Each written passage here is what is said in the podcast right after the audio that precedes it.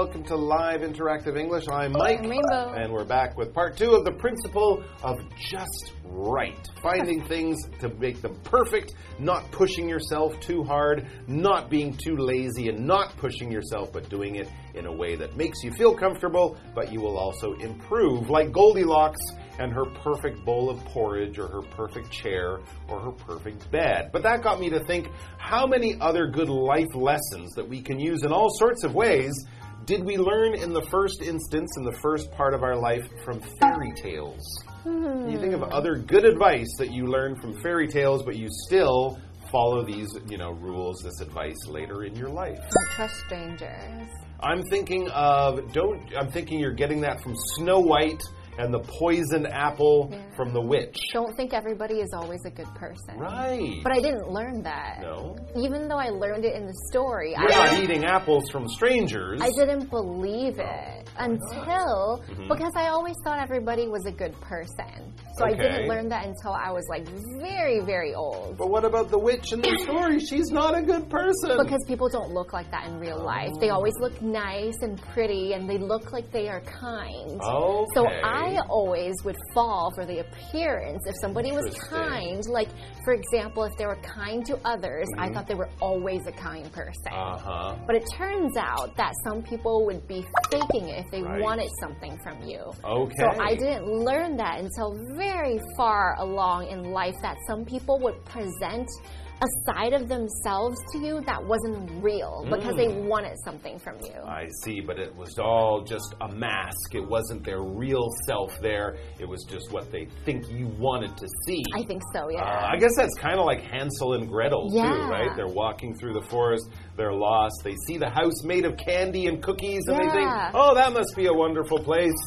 But of course, the lady there in there wants to eat them. yeah, like that. A wonderful place. So, yeah, there's that one. There's lots of good lessons that we can get from fairy tales, like Goldilocks, and that's the same reason I don't trust my grandmother, because she might be a wolf. Oh, I thought you were Yeah. going to say she was a witch. No, she might be a wolf. I'm not sure. All right, let's find out more about the principle of just right. She's got a really long nose and whiskers. Oh, My grandmother. oh.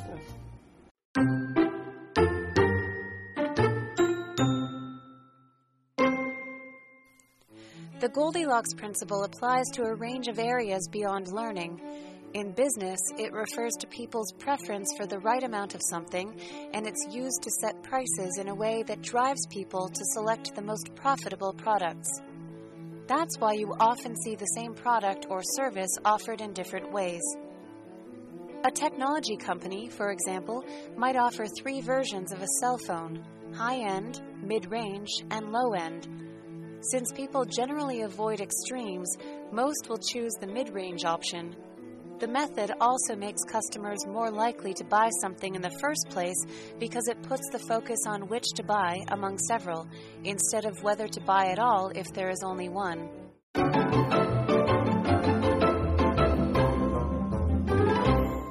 So, the principle of just right, part two. Let's get into it and find out more about this concept from, of course, the Goldilocks story. The Goldilocks principle applies to a range of areas beyond learning. In business, it refers to people's preference for the right amount of something, and it's used to set prices in a way that drives people to select the most profitable products.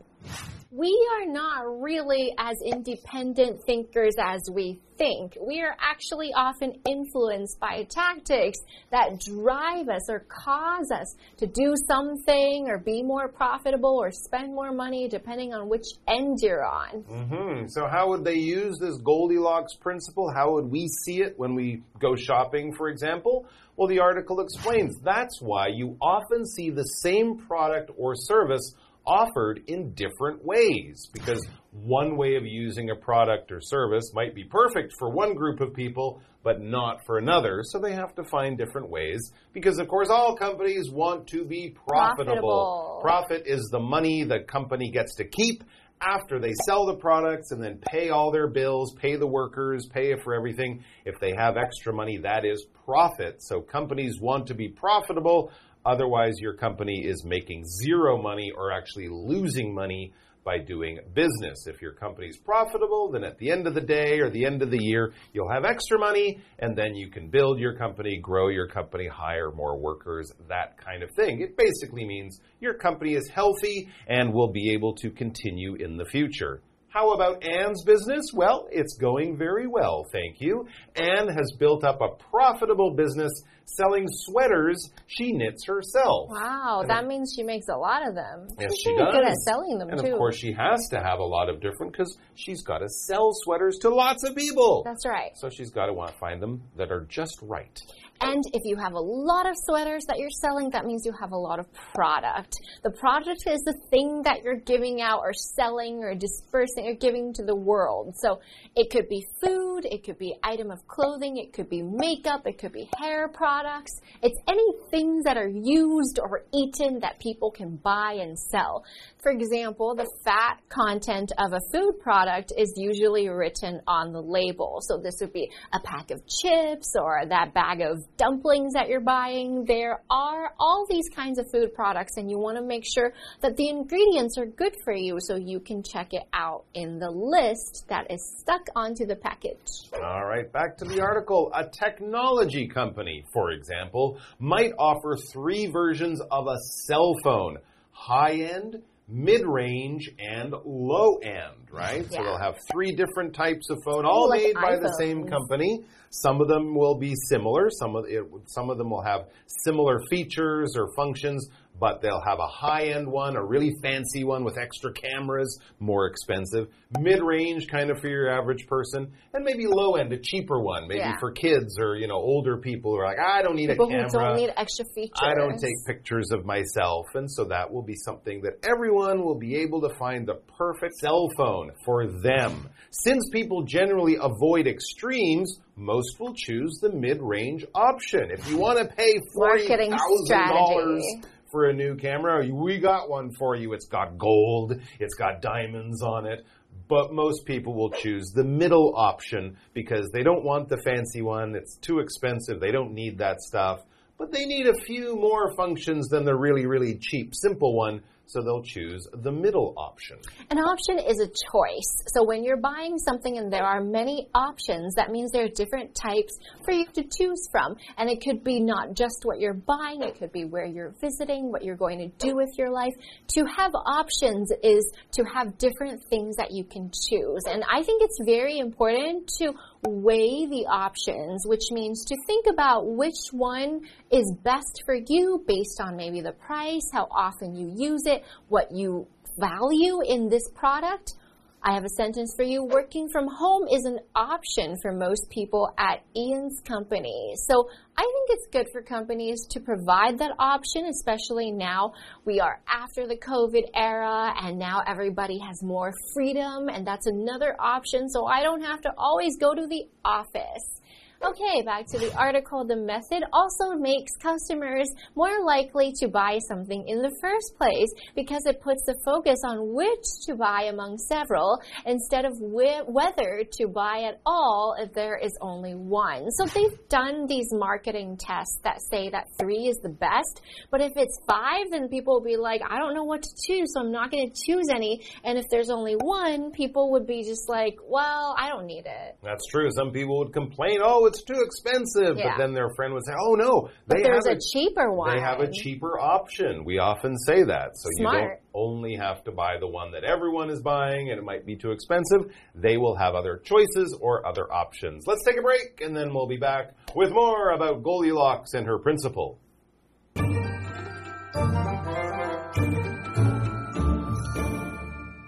Hello，大家好，我是 Hanny。我们在第一天的课文读到， 要精通一项技巧时，可以运用金发姑娘原则。不过啊，这个概念也适用于学习以外的各种领域，像在商业领域，它指的就是人们对适量事物的偏好。那这个原则就被运用在定价上面，来驱使人们去选择利润最高的产品。这就是为什么我们常看到同一种产品或是服务啊，它用不同的方式来提供。像一家科技公司，它也许会提供三种手机版本，有高价版、中中价版跟低价版。那由于人们通常会避免极端，所以大多数的人都是挑中价位的选择。Rainbow 老师刚刚就谈到行销策略，那他说的这个 marketing strategy 就是行销策略，marketing 就是在 market 后面加上 ing 构成这个名词，可以表达行销。老师还有用到 tactic 这个名词，t a c t i c tactic 可以指战术。策略或是手法。再看到课文单字 profitable，它是形容有利润的、有利可图的。那么 product 表示产品、产物。再看到 option 这个名词啊，它是指可选择的事物或者是选择。好，这边两个重点，我们进入文法时间。好，我们来看第一个重点是 used to 的用法。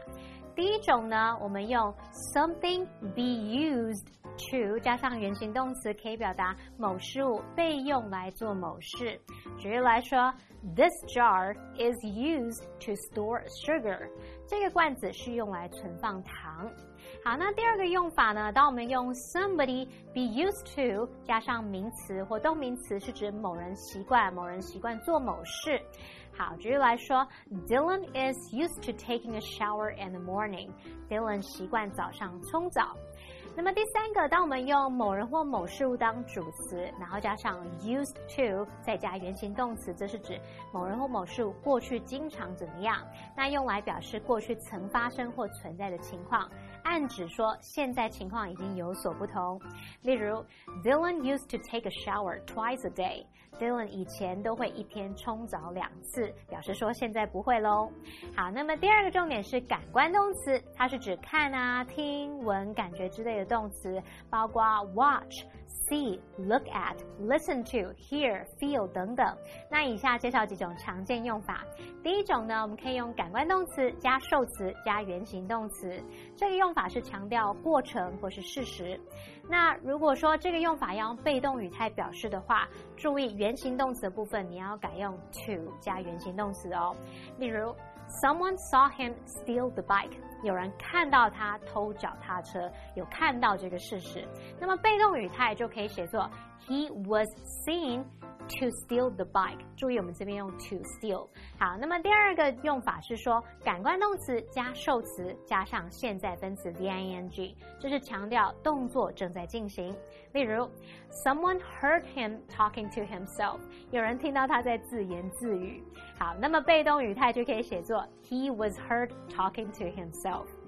好，第三个用法是感官动词加受词加上过去分词 PP，这时候啊是表达受词的被动状态。例如，Someone saw him abducted from his home。有人看到他从家中被绑架走。那么被动语态可以写作 He was seen abducted from his home。那这边补充一下，abduct 这个动词就表示绑架啊、劫持或是诱拐的意思。解发课文中。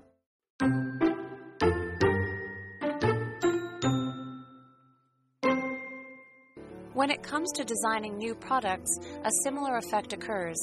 Consumers are unlikely to buy something that is different from what they are used to. Companies must walk the line between innovation and familiarity, as items that balance old and new are the most likely to take off. These are just a few examples of the Goldilocks principle in action. See if you can spot it elsewhere in your life.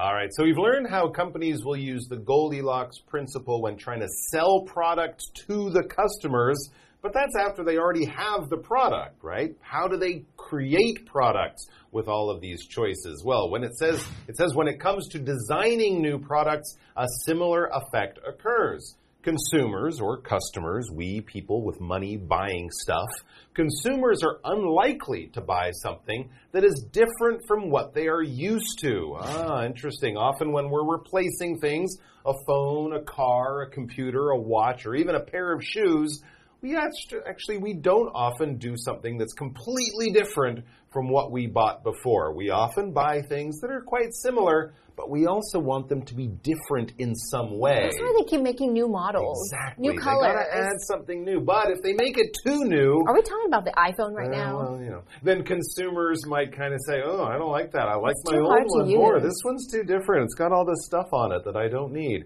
Because consumers, customers, people with money buying stuff can be very picky, very choosy, yeah. and go, "No, I don't like it. I'm not giving you." you my money. But consumers for a company are the people whose money they want because a consumer buys things, uses things. If you go to the store and buy something, you are a consumer. If you pay for a service, you are a consumer. Basically, if you're a person in an economy with money, spending it on stuff, you are a consumer of some kind. The new laws were designed to protect consumers. And often here, when we're talking about consumers, we're putting that kind of against the retailers, the companies, the businesses selling. They sell, the consumers buy. Companies must walk the line between innovation and familiarity, as items that balance old and new are the most likely to take off. So, again, it shouldn't be too different at first. Maybe just introduce one new feature, but then maybe in the next model, you can introduce another one to see if people could get used to it more quickly. These are just a few examples of the Goldilocks principle in action. See if you can spot it elsewhere in your life. Mm -hmm, yeah, and I'm sure you will be able to spot it elsewhere in your life. Now you know about it, and if you're paying attention elsewhere, just means in another place right, in another place, in another situation, just not here where what we're talking about exactly, but somewhere similar, but somewhere also different. All right. So, what are you going to do for lunch? Are you going to eat lunch in, uh, at your desk in your office or at your desk in school? No, I think I'll go eat lunch elsewhere. Maybe I'll go to the park. Maybe I'll go to the cafeteria, but just another place. Yeah. yeah, exactly. For example, if they don't have the book you want here, we can go look elsewhere. We can go to another bookstore maybe try a library, but not in this place. All right, our what do you think question is about this idea and about noticing it elsewhere. What are some other examples of the Goldilocks principle? Hmm. Well, I'm always thinking about the iPhone because okay. you know every time they get it out, they always have the Pro. They have like Max mm. Pro, and they have the Mini, and they just have the iPhone. Mm -hmm. Same with all the i products. You can choose depending on size, range, mm. and what you mm. need. Yeah. Yeah, so that's the one that comes to mind most. Okay, well, I've been planning a holiday recently, and oh, I noticed there's a lot of choices in there, right? When you buy your airplane ticket, First class, more expensive. Economy, cheaper but small seats. Business class, kind of in the middle. And also hotels, right? There's four different sizes of room and they all cost different amounts of money. You can have the little room if you're not going to be spending time in the hotel, or you can have the giant room with a living room and a kitchen. And then you just live in the hotel. And you can basically have an apartment you won't want to leave, but of yeah, course that's yeah, expensive, yeah. that's cheap. But there's always the one in the middle, and that's probably the one that most people will choose. Have you made some decisions yet? I have, I have. I went with the middle option great. on flying great, because great. the cheap one means I can't cancel and the expensive one, I don't need a giant seat. Um, and for the hotel, I picked kind of a slightly nicer one. Okay, good. Because it'll be in my, me and my wife, and I wanted it to be special. But, you know, in another situation, the cheap option would be perfect, would be just right for me. So it depends on you, but I'm sure if you look, you will notice the Goldilocks principle in work all over the place. So enjoy that, enjoy yourselves, choose wisely, and we'll see you back here soon. Bye. Bye. Thank you. 至于设计新产品，也适用于金发姑娘原则。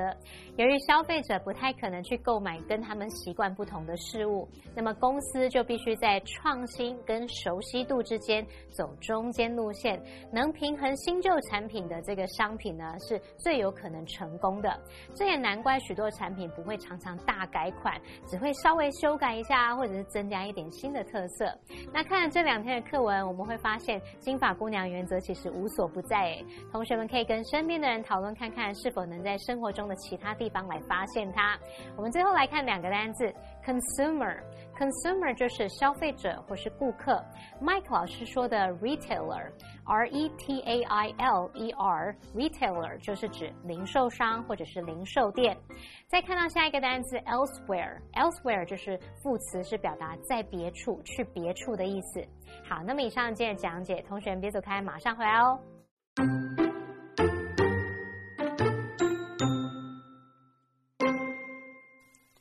The Goldilocks principle applies to a range of areas beyond learning.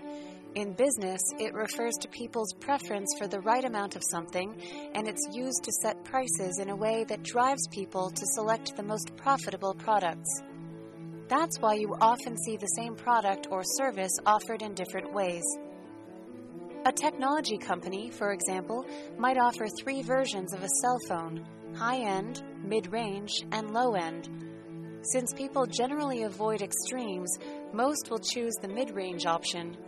The method also makes customers more likely to buy something in the first place because it puts the focus on which to buy among several, instead of whether to buy at all if there is only one. When it comes to designing new products, a similar effect occurs. Consumers are unlikely to buy something that is different from what they are used to.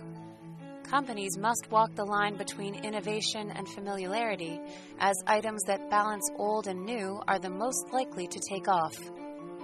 These are just a few examples of the Goldilocks principle in action. See if you can spot it elsewhere in your life.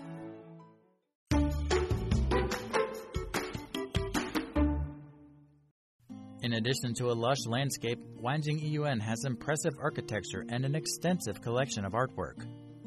The owner collects many valuable wood sculptures, jadeware, stone carvings, and antique furniture. They're displayed in the park as well as in two exhibition galleries. They're sure to be eye openers. The park has several gigantic pieces of green jade on display. They're actually rough stone of Fengtian jade, a special kind of jade from Hualien. Fengtian jade is mostly semi transparent or transparent and looks like glass. Known as Taiwan jade, it was once famous around the world. In the back of the park are two exhibition galleries. The first one visitors see is the Golden Zitangge. The architecture looks like it's out of the Tang Dynasty with pillars decorated in gold foil. The extravagant look is just like an ancient palace. Built with wood joinery techniques, the entire gallery is made with high quality cedar and Taiwan cypress. As soon as you walk in, the wood's fragrance greets your nose. The large wooden furniture displayed inside is mostly made with sandalwood that is over a thousand years old, including a nine dragon screen, a dragon chair, and a chaise longue. The furniture is elaborately carved and full of nostalgia. The second exhibition gallery displays the owner's private collection, including crystal Buddha statues, pagodite sculptures, jade bracelets, bloodstone, wood sculptures, and Yixing clay teapots. There is also an amber wood table made with kauri, a national treasure of New Zealand. The wood is very rare and has a history of over 35,000 years. The exhibition gallery is just like a small museum. Each work is an impressive treasure that people marvel at.